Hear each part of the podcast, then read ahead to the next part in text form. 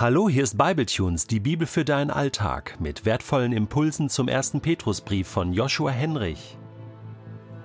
Der heutige Bibletune steht im ersten Petrusbrief, das erste Kapitel, Verse 3 bis 7 und wird gelesen aus der neuen Genfer Übersetzung.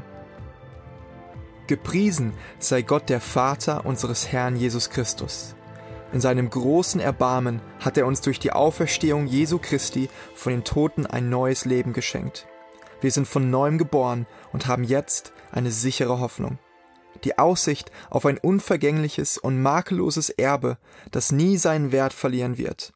Gott hält es im Himmel für euch bereit und wird euch, die ihr glaubt, durch seine Macht bewahren, bis das Ende der Zeit gekommen ist und der Tag der Rettung anbricht. Dann wird das Heil in seinem ganzen Umfang sichtbar werden.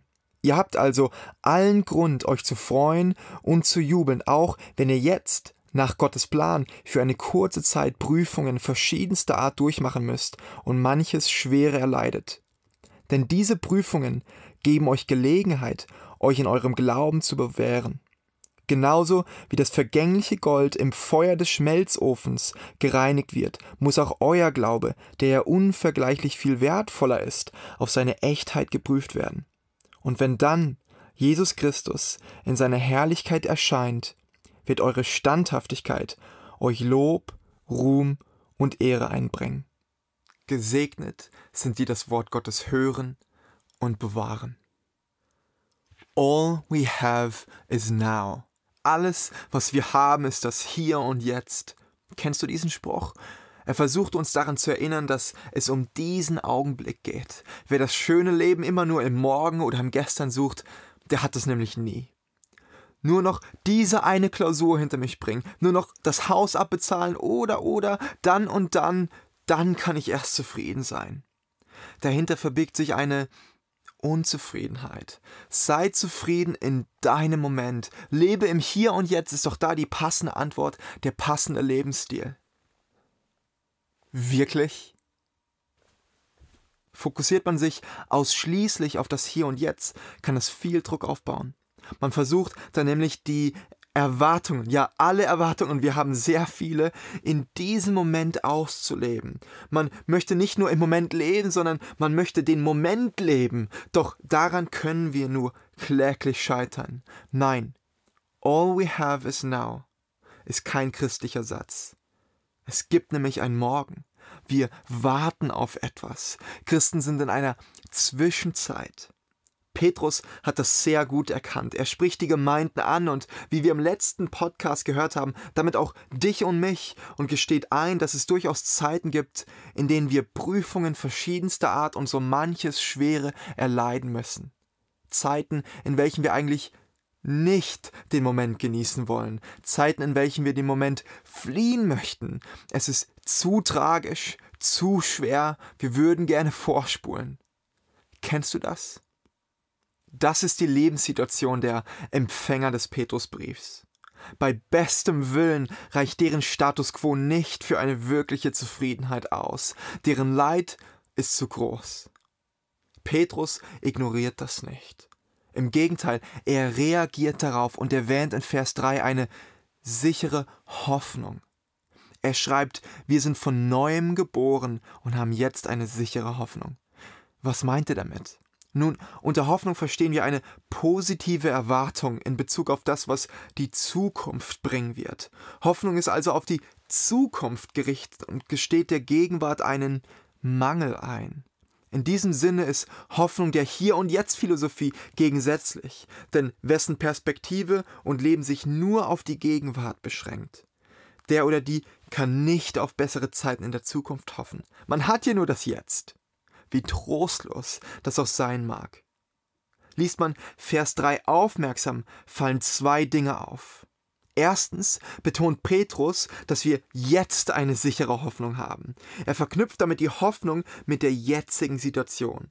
Ich stelle mir das so vor. Petrus klopft seinem in der Warteschlange stehenden Freund auf die Schulter und sagt, Freu dich, du bist gleich dran. Dadurch bringt er das Licht der Zukunft in die momentan schwierige Situation der Leser hinein. Eine Art Vorfreude, eine Art Schatten der Zukunft. Die große Frage ist jedoch, warum er sich dieser Hoffnung so sicher sein kann. Er schreibt nämlich von einer sicheren Hoffnung, nicht nur von einer Hoffnung. Kurz bevor Petrus in Vers 3 die sichere Hoffnung erwähnt, schreibt er, dass wir durch Jesu Auferstehung von den Toten ein neues Leben geschenkt bekommen haben. Viele von uns kennen derartige Aussagen zu gut, um sie wirklich wahrnehmen zu können. Deshalb möchte ich den Vers nochmal vorlesen. Gepriesen sei Gott, der Vater unseres Herrn Jesus Christus.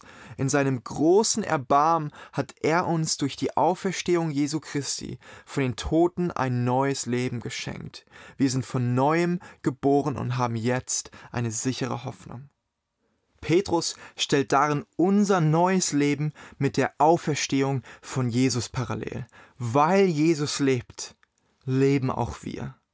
Im zweiten Schritt, und ich gestehe, dass dieser in der neuen Genfer Übersetzung etwas schwieriger zu erkennen ist, verknüpft Petrus nicht nur das neue Leben mit Jesu Auferstehung, sondern auch die Hoffnung.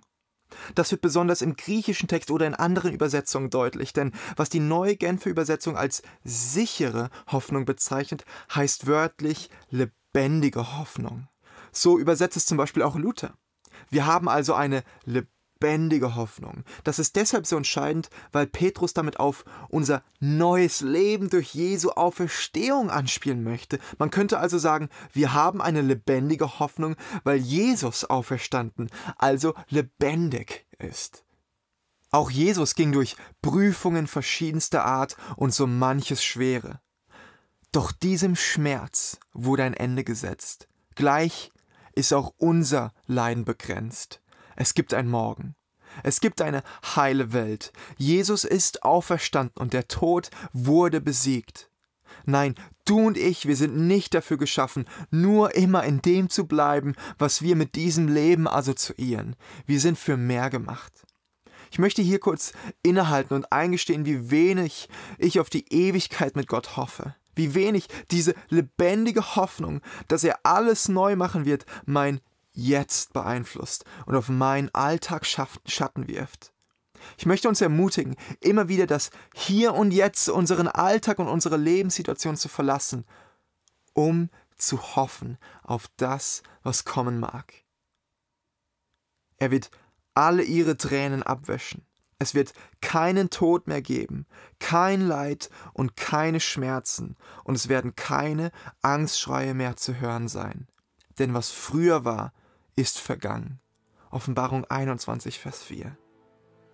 Glücklich zu preisen sind, die da trauern, denn sie werden getröstet werden. Matthäus 5, Vers 4. Jesus ist auferstanden. Das ist der Beweis dafür, dass wir begründet hoffen können.